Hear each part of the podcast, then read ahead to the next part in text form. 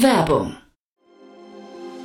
Sei dabei beim HTGF Family Day am 11. und 12. Juni in der Station Berlin. Für zwei Tage voller Inspiration und Business. Tauche ein in ein einzigartiges Netzwerkerlebnis mit bis zu 1500 Teilnehmenden. Erkunde das innovative Seed- und Later-Stage-Portfolio des Hightech Gründerfonds. Lass dich vom vielseitigen Programm inspirieren und knüpfe wertvolle Kontakte. Sichere dir jetzt dein Ticket. Mehr Informationen findest du unter www.family-day-htgf f.de.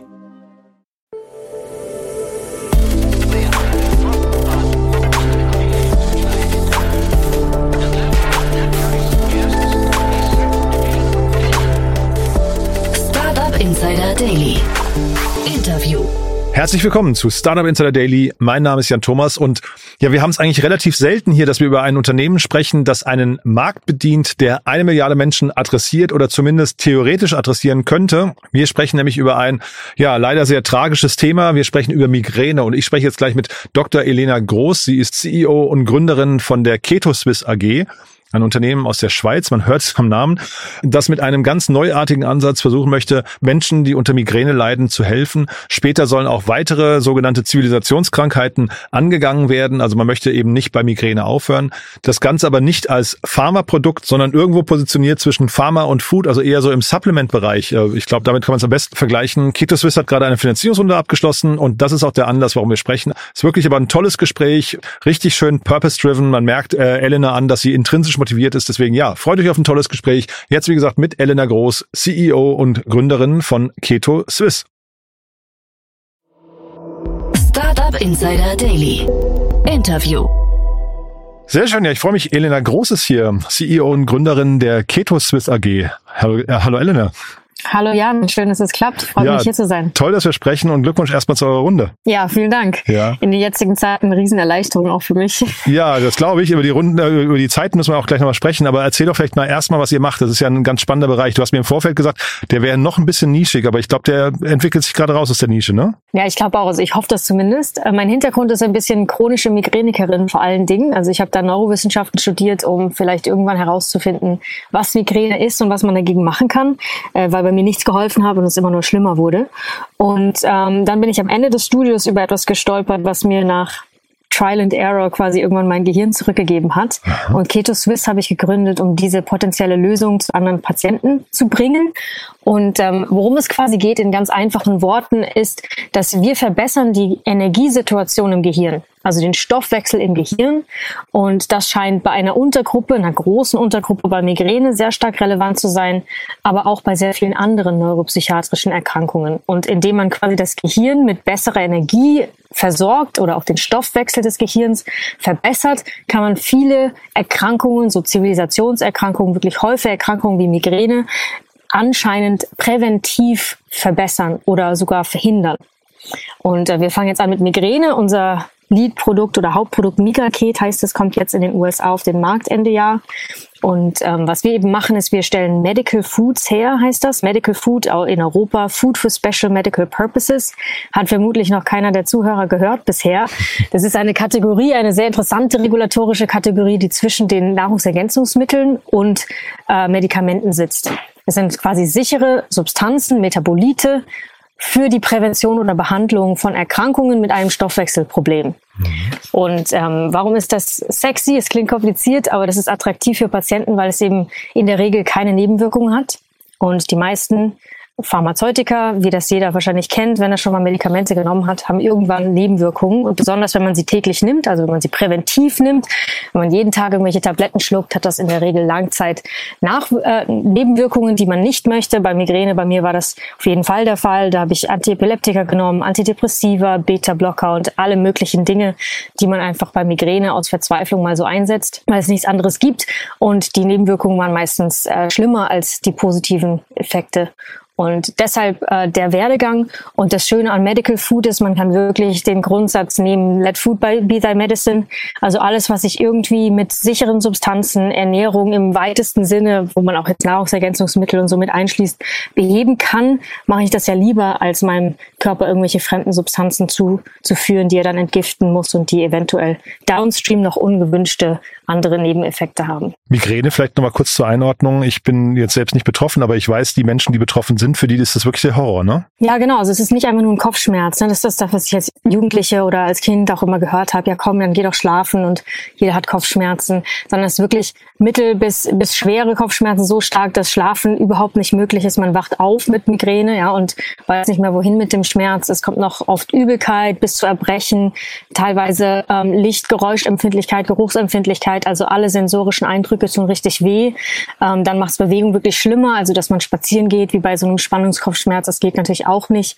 Und, ähm, und dann äh, gibt es tatsächlich in einem Drittel der Patienten noch ein sogenanntes Aura-Phänomen. Das kommt vor der Schmerzphase, wo sie wirklich sensorische Störungen haben. Das geht von äh, Blindheit in einem visuellen Feld, also dass man da nichts mehr sieht, bis zur Halbseitenlähmung. Also auch sehr erschreckende äh, Symptome, die oft auch nicht diagnostiziert werden. Und Migräne bedeutet nicht nur dieser krasse Schmerz, sondern eben auch, dass man die Hälfte seines Lebens verpasst, wenn man es häufig hat, weil man im, im dunklen Raum still rumliegt und quasi bei der Party, bei ganz wichtigen Lebensereignissen nicht dabei sein kann und ständig das Gefühl hat, man verliert Kontrolle und man ist unzuverlässig und Familie und Freunde können sich abkehren und Kollegen Kollegen sowieso.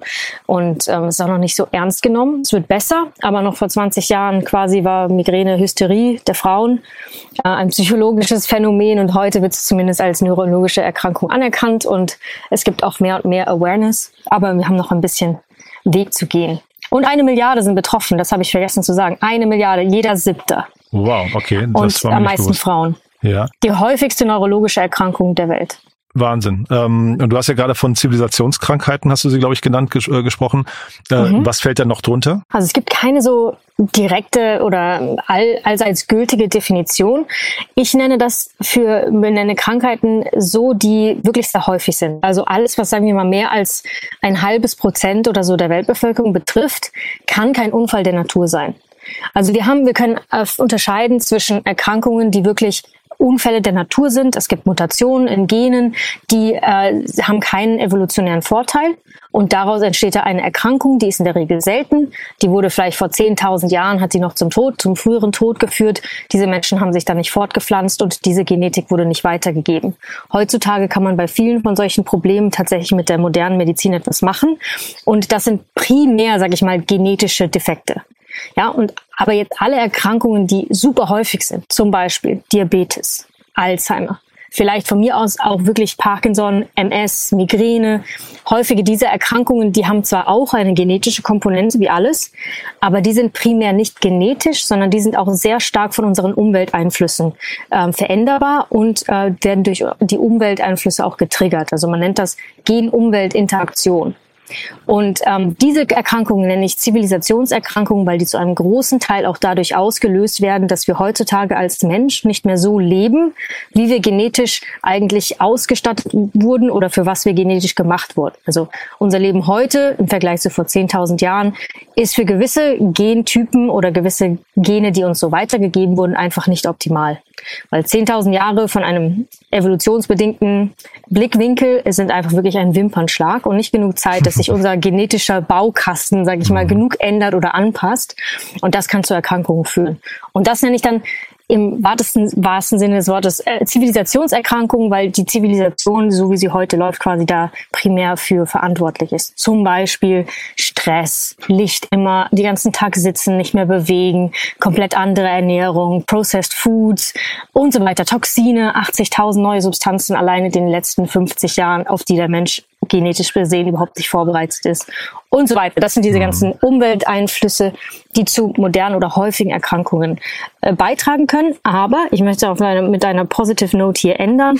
Was das natürlich bedeutet ist, dass wenn die Gene, Gene nicht primär das Problem sind, sondern die Umwelt, unsere Umwelt können wir ändern. Und das machen wir mit Migraket oder mit unseren Medical Foods ist, wir versuchen unsere Umwelt ein Stück weit wieder so weit anzupassen, auch mit Ernährung, Nahrungsergänzungsmitteln, dass diese Gene nicht mehr unbedingt negativ zum Tragen kommen, sondern wieder positiv.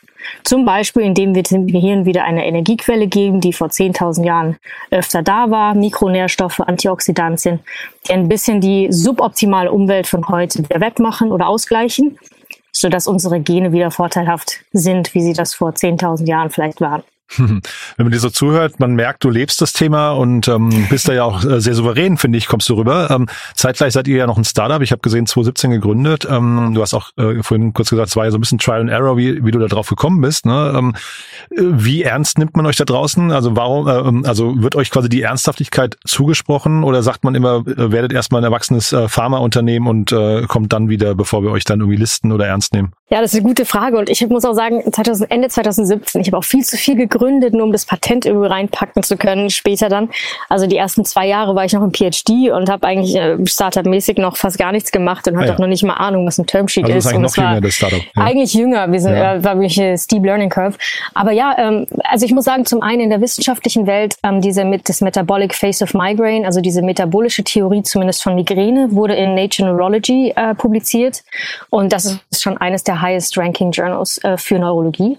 Also da muss man sagen, da haben wir zum Glück äh, zum Teil schon den, den Backup, was die Wissenschaft angeht, dass es nicht alles Hokuspokus und äh, kompletter Bullshit ist.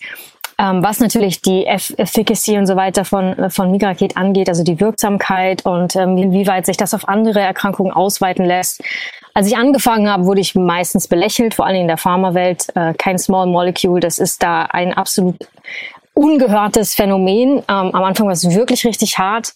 Und auch mit diesen Medical Foods. Das ist, wenn man, äh, man, man sagt immer so in der VC-Welt, man soll outside of the box denken. Also aus, ich weiß nicht, wie man das auf Deutsch sagt, aber ähm, ja, aber bitte soll man, man bitte soll, soll bitte in seiner Kategorie bleiben. Also mhm. wenn du dann nicht äh, strikt Pharma oder Food bist, dann wirst du komisch angeguckt. Mhm. Und äh, also man soll schon innovativ sein, aber bitte nicht zu sehr anders, weil sonst weiß man gar nicht mehr, wie man gemessen werden soll. Mhm. Also es gibt da schon sehr viele Hürden auch immer noch, aber das Feld ändert sich ja ein bisschen, muss ich sagen. Also mhm. die, die, und zwar kommt das ein bisschen so Grassroot Movement. Das kommt wirklich von unten, dass der Patient sagt, ich will diese Nebenwirkungen nicht mehr. Ich möchte kein Medikament, vor allen Dingen, wenn ich mhm. chronisch krank bin. Ich informiere mich selbst. Ich möchte die Kontrolle zurück. Ich möchte was, was reines, Food, ähm, sustainable und so. Also ich glaube schon, dass sich die ganze Industrie langsam einfach ändern muss, weil Druck von der Bevölkerung kommt. Und da ist das, was wir machen, schon ganz gut angekommen. Was VCs und äh, Pharma und die Industrie angeht, denke ich, brauchen wir noch ein bisschen, bis wir mhm. wirklich der Benchmark werden. Und äh, ihr müsst, äh, wenn ich das vorhin richtig verstanden habe, ihr müsst keine Studien durchlaufen, ne? Das ist ein großer Vorteil wahrscheinlich, ne? Doch, wir müssen schon Studien durchlaufen so. tatsächlich, aber es ist nicht, ähm, es ist nicht wie Phase, wir brauchen keine Phase 3. Also es ist nicht wie Pharma, wo du ja. ähm, Phase 1, 2, 3 und Phase 3 sind dann wirklich an Tausenden von Patienten und kostet äh, dreistellige Millionenbeträge. Für ein Medical Food reicht sowas in Richtung Phase 2. Mhm. Das heißt, man, man muss, äh, also bei uns waren es jetzt 40 Patienten Crossover, das ist so ein bisschen was wie so ein 80-Patienten-Trial. Und ähm, dann haben wir noch auf andere Zutaten, haben wir noch andere Studien. Es ist nicht ganz klar schwarz und weiß. Das ist auch ein bisschen so, wer, wer schaut sich das Dossier an. Mhm. Man braucht schon Wirksamkeit, aber es braucht natürlich, weil es sichere Substanzen sind, gibt es dieses äh, Sicherheitsrisiko nicht, was es bei Medikamenten gibt. Und das ist schon ein ganz großer Vorteil.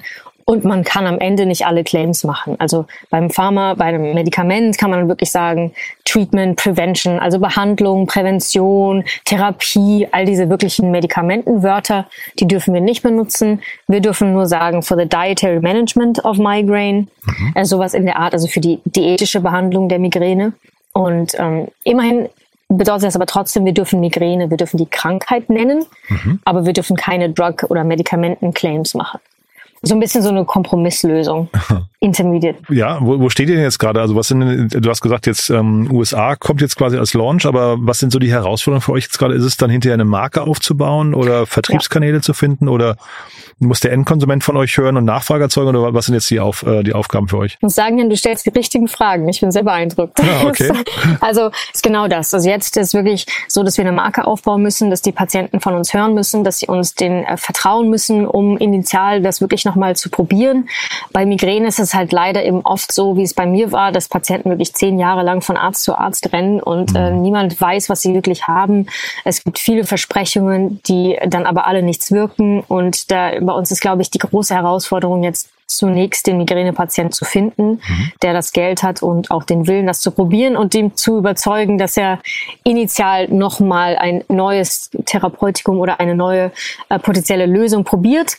Es ist auch so, dass es nicht allen helfen wird. Äh, also metabolische Migräne, so haben wir das genannt, so eine Untergruppe der Migräne. Die erste objektive Migräne-Untergruppe basierend auf Biomarkern, äh, zumindest soweit ich weiß.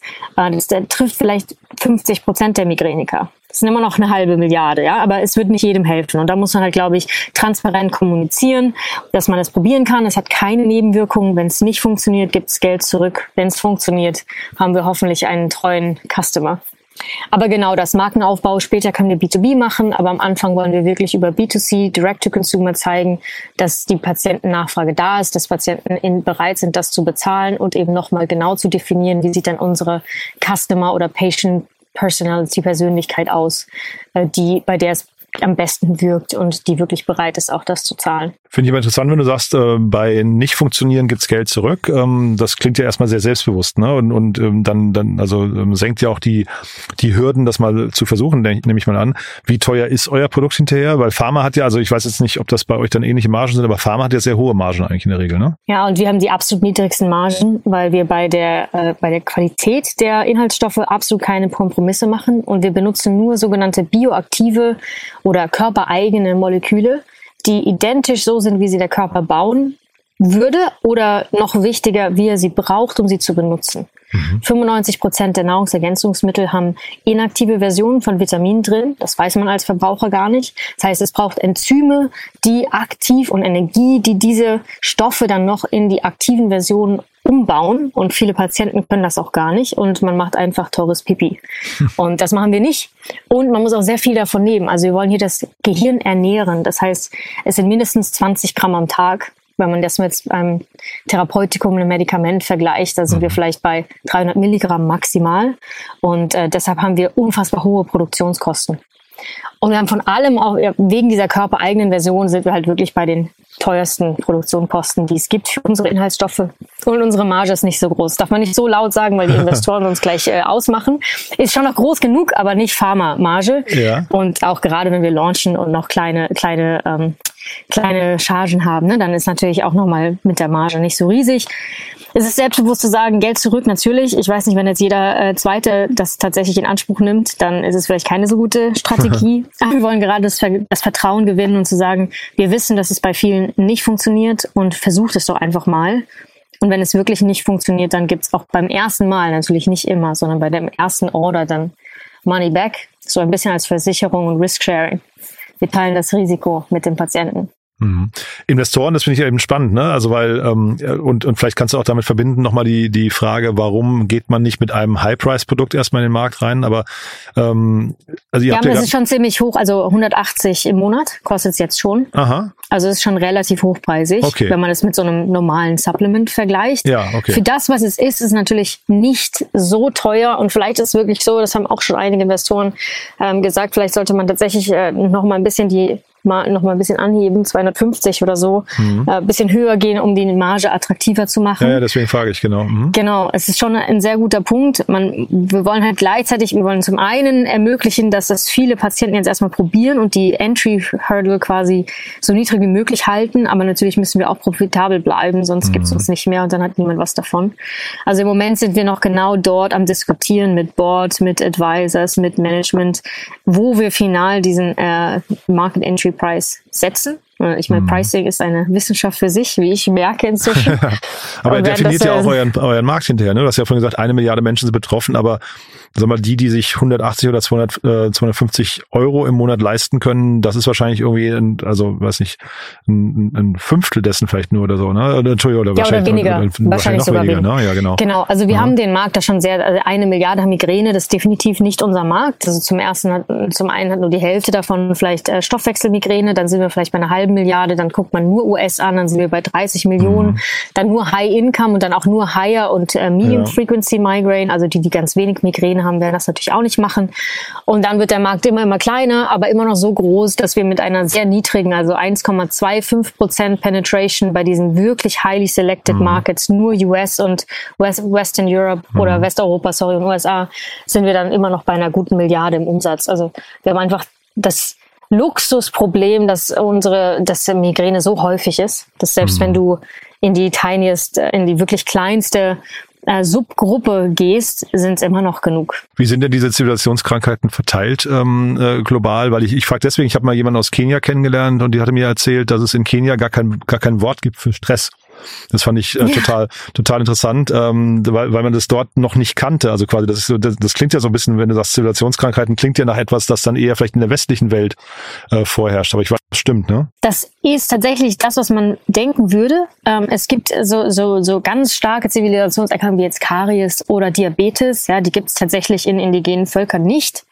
Was super interessant ist, ist, dass Migräne tatsächlich seit mindestens 2000 Jahren gibt äh, und die gibt es in jeder Kultur. Ah ja. Und ähm, deshalb auch äh, rückführend, also Zivilisationserkrankung in dem Sinne, meine Theorie ist, Migräne ist kein Unfall der Natur. Migräne ist ein nützlicher Mechanismus wenn er isoliert auftritt. Also die Migräne ist das Warnsignal, dass ein Energiedefizit im Gehirn vorliegt oder zu viel oxidativer Stress, zu viel freie Radikale.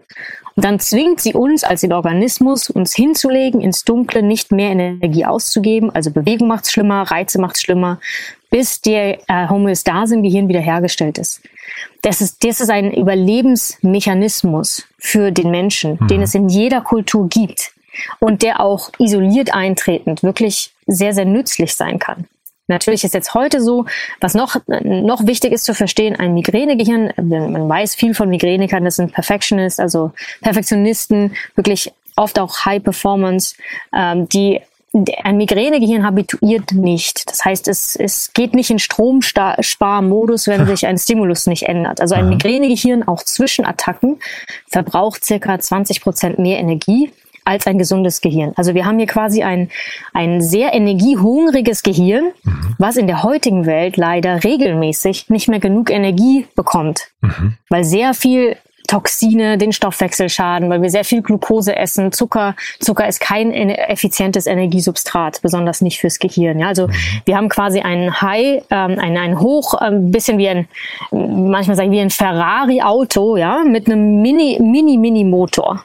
Das funktioniert natürlich nicht, ja. Mhm. Und ähm, deshalb müssen wir jetzt gucken, dass der Ferrari wieder einen großen Motor bekommt und dann kann er auch wieder besser fahren. Mhm. Und also Migräne gibt es in jeder Kultur chronische Migräne, also wenn dann das Gehirn immer am Verhungern ist, dann ist es natürlich nicht mehr adaptiv. Und das ist dann etwas, was natürlich in äh, unserer westlichen Welt dann wieder häufiger auftritt. Mhm. Also diese hochfrequente Migräne, genauso wie Diabetes oder Karies oder die anderen klassischen Zivilisationserkrankungen, die man sich so vorstellen kann, die jetzt in indigenen Völkern nicht so oft zu finden ist. Lass uns mal kurz über die Finanzierungsrunde sprechen. Ähm, ihr habt mhm, jetzt äh, 4,8 Millionen Dollar eingesammelt. Super, ja. Ähm, wie weit kommt ihr damit? Äh, das war eine Pre-Series A, habe ich gesehen, ne? Genau, Pre-Series A. Damit kommen wir bis Mitte nächsten Jahres. Also wir werden wahrscheinlich äh, Anfang, Ende diesen Jahres, Anfang nächsten Jahres schon wieder anfangen mit Fundraising, so wie das immer ist. Ende der, der, der Fundraising-Runde mhm. ist Anfang der nächsten, so mhm. ungefähr, fast. Also wir kommen damit aber wir haben jetzt eine Depressionsstudie, die anläuft. Das heißt, wir werden jetzt schauen,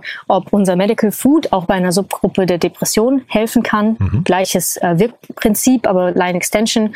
Das wird jetzt einen großen Teil des Launches in den USA ähm, finanzieren. Eine Real-Life-Case-Studie. Das heißt, wir schauen uns bei den ersten wirklichen Konsumentenpatienten an in den USA. Ähm, wie wirkt es denn wirklich? Was für, was für Economic Savings können wir für die USA bewirken? Also, dass die Leute weniger ähm, fehlen auf der Arbeit Arbeit, dass sie weniger Medikamente nehmen, dass sie weniger auf dem Notfall landen und so. Was spart es der, ähm, der Gesellschaft? Weil ein Migränepatienten, ein, ein durchschnittlicher Migränepatient kostet der Gesellschaft 14.000 US-Dollar im Jahr. Also ist auch nicht günstig für mhm. alle. Mhm. Äh, dann machen wir das noch, dann natürlich Teamerweiterung. Dann haben wir sehr viel äh, Research im, Back, äh, im Hintergrund. Also wir entwickeln ein neues Molekül mit einem Partner in der Schweiz, was sehr vielversprechend aussieht, was dann jetzt noch durch die In-vitro-Studien, also im, im Dish, im Petriglas und dann durch die Tierstudien geht. Das passiert auch noch mit mhm. dem Geld. Mhm und, ähm, und dann für die große Expansion und äh, den EU-Markteintritt für die ganze Vorbereitung braucht es dann wieder frisches Geld. Und da habe ich gesehen, bei euch auf der Webseite gibt es auch einen, äh, einen Menüpunkt, da kann man sich wahrscheinlich bei euch melden, ne, wenn man Interesse hat. Immer gerne. Wer Geld ja. hat, darf sich gerne melden. Jederzeit.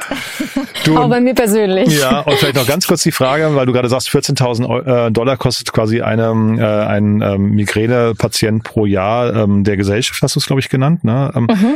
Wer, wen denn genau? Weil das ja schon ganz spannend, wenn du sagst, auf der einen Seite kostet euer Mittel, ich weiß nicht, 2500, genau, ja. wie auch immer, ähm, äh, Dollar pro Jahr. 2000 circa, ja. Ja, naja, du hast ja gesagt, dann irgendwie 250 könnte es auch werden oder sowas, aber ja, ja, genau, je nachdem, ne? aber so in der Größenordnung.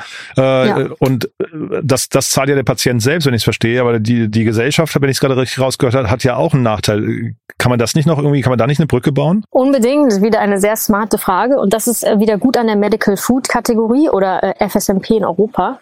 Äh, die sind verschreibungsfähig und vererstattungsfähig. Also sobald wir wirklich an Hunderten von Patienten Daten haben und zeigen können, zum ersten, es spart Kosten, es ist nebenwirkungsfrei oder arm und es ist effizienter, sage ich mal, als andere äh, derzeitige Lösungen, wie zum Beispiel diese injektionsbasierten äh, Antikörper, die jetzt bei der Migräne eingesetzt werden, die auch super, super teuer sind. Sobald wir das zeigen können, kann man tatsächlich äh, zu einmal den Krankenkassen selbst gehen und mhm. verhandeln, dass es verschreibungsfähig wird. In mhm. Europa geht das schon besser als in den USA. Mhm. Aber in den USA gibt es noch das Modell, dass man eben den, den großen Unternehmen, den äh, Corporates zeigt, wie viel sie sparen würden, wenn sie Patienten das zumindest mhm. teilweise zahlen. Mhm. Und wir wollen dahin gehen, dass wir langfristig eine so eine One-Stop-Shop-Lösung für Migräne initial und dann auch andere neuropsychiatrische Erkrankungen werden, dass wir nicht nur Migraket oder dann Depreket oder was auch immer es wird anbieten, sondern auch äh, Neurologen ausbilden, was Stoffwechselgesundheit fürs Gehirn an, angeht und auch bei Migräne oder bei anderen Erkrankungen und wirklich dann auch die, ähm, die das Consultation, also die Neurologen psychologische Behandlung online mit anbieten als ein Gesamtpaket. Und das ist auch für Firmen in den USA besonders sehr attraktiv, äh, weil sich bei Migräne auch niemand wirklich auskennt. Also im Medizinstudium kriegt man, glaube ich, zu Migräne von sechs Jahren eine Stunde. Hm. Und Migränepatienten sind 30 Prozent der Patienten in der neurologischen Praxis und auch 30 Prozent der Patienten der Hausarztpraxis haben Migräne. Also da gibt es eine Riesenlücke und da muss was gemacht werden. Hm. Und äh, da sind wir langfristig dann auch dran, dass wir das kombinieren und dann, dass der Patient das eben nicht selbst zahlen muss. Initial ja, später ist die Idee wirklich, dass es erstattungsfähig und ähm, eben verschreibungsfähig wird. Sehr cool. Also eine tolle Mission. Äh, vielleicht ganz letzter Punkt noch. Du hast mir gesagt, ihr sucht Mitarbeiter, ne? Ja, genau. Wir sind im Moment ein bisschen daran, das Team zu erweitern. Also wir brauchen einen E-Marketing-Spezialist. Also wenn jemand zuhört, der wirklich Passion hat im, im, im Gesundheitsbereich, der uns helfen möchte, Migraket das äh, meistverkaufteste Supplement oder Medical Food für Migräne zu werden in den USA. Also E-Marketing, alles rund um Shopify, Amazon, aber auch äh, Social Media, Digital Marketing. All diese Sachen bestenfalls gepaart mit ein paar Jahren Erfahrung in der Branche soll sich bitte gerne bei uns melden. Mhm. Und äh, derzeit rekrutieren wir auch noch einen Head of Finance. Da sind schon einige sehr vielversprechende Kandidaten dabei. Aber auch da, wenn jemand wirklich äh, Freude an dem Interview hatte und äh, das Gefühl hat, er möchte uns da helfen beim Fundraisen, aber auch dabei, dass Migraket, der Launch jetzt in den USA, ein finanzieller Success wird, erfolgt, dann bitte auch gerne jederzeit melden. Cool. Du, dann drücke ich die Daumen. Haben wir irgendwas Wichtiges vergessen? Ich glaube nicht. Es war sehr hm. allumfassend, Jan. Glaube ich auch, ne? Cool, dann Hat lieben Spaß Dank gemacht. und weiterhin viel Erfolg, ne? Ja, danke, Jan. Bis, Bis dann. Bald. Tschüss. Ciao. Startup Insider Daily, der tägliche Nachrichtenpodcast der deutschen Startup-Szene. Ja, das war also Elena Groß, Gründerin und CEO von KetoSwiss. Ich fand's super, muss ich sagen. Hat mich wirklich umgehauen. Ich finde, Elena hat das sehr, sehr fundiert rübergebracht, sehr verständlich und man hat vor allem die ganze Zeit ihre Mission äh, gespürt, also dass sie wirklich intrinsisch motiviert ist. Ich finde, das kam die ganze Zeit rüber und hat sich irgendwie total gut angefühlt. Dementsprechend drücken wir natürlich die Daumen, dass das Ganze möglichst viele Menschen erreichen kann. Ihr habt es gerade gehört, man ist dort offen für Gespräche mit weiteren Investoren. Die nächste Runde ist quasi in der Vorbereitung. Dementsprechend meldet euch gerne und teilt das Ganze gerne im Freundes- und Bekanntenkreis. Vielleicht kennt ihr ja Menschen, der Theorie nach müsste es ja jeder oder jede siebte aus eurem Freundes- und Bekanntenkreis sein, die irgendwie unter Migräne leiden oder ab und zu mal mit Migräne zu tun haben. Teilt denen gerne diese Folge. Vielleicht ist es ja der Hoffnungsstreifen am Firmament, auf den sie gewartet haben. Dementsprechend gerne teilen. Und ja, ansonsten euch vielen Dank fürs Zuhören. Zum Schluss wie immer noch ganz kurz der Hinweis auf unsere Plattform. Ihr wisst ja, wir bauen das größte Verzeichnis der Startup-Szene auf. Unter www.startupinsider.de findet ihr ja nach und nach alle Startups, die man kennen sollte, mit ihren jeweiligen Profilen, mit den Gründerinnen und Gründern, mit ihren Investoren Investoren und Business Angels mit ganz vielen Podcasts, in denen die Startups aufgetreten sind, seit neuestem auch Events. Das ist ein toller neuer Bereich und dazu natürlich ganz viele Nachrichten, ein Jobboard und so weiter und so fort. Also es lohnt sich wirklich da mal vorbeizuschauen. www.startupinsider.de und ihr wisst vielleicht, wir suchen weiterhin Mitarbeiterinnen und Mitarbeiter, vor allem im Sales-Bereich. Vielleicht kennt ihr jemanden, der Lust hat, sich diesbezüglich mit uns auszutauschen. Dann auch gerne an dieser Stelle nochmal weiterempfehlen. Dafür vielen Dank an euch und ansonsten euch einen tollen Tag. Vielleicht hören wir uns ja nachher nochmal wieder und falls nicht nachher, hoffentlich spätestens morgen. Bis dahin alles Gute. Ciao, ciao.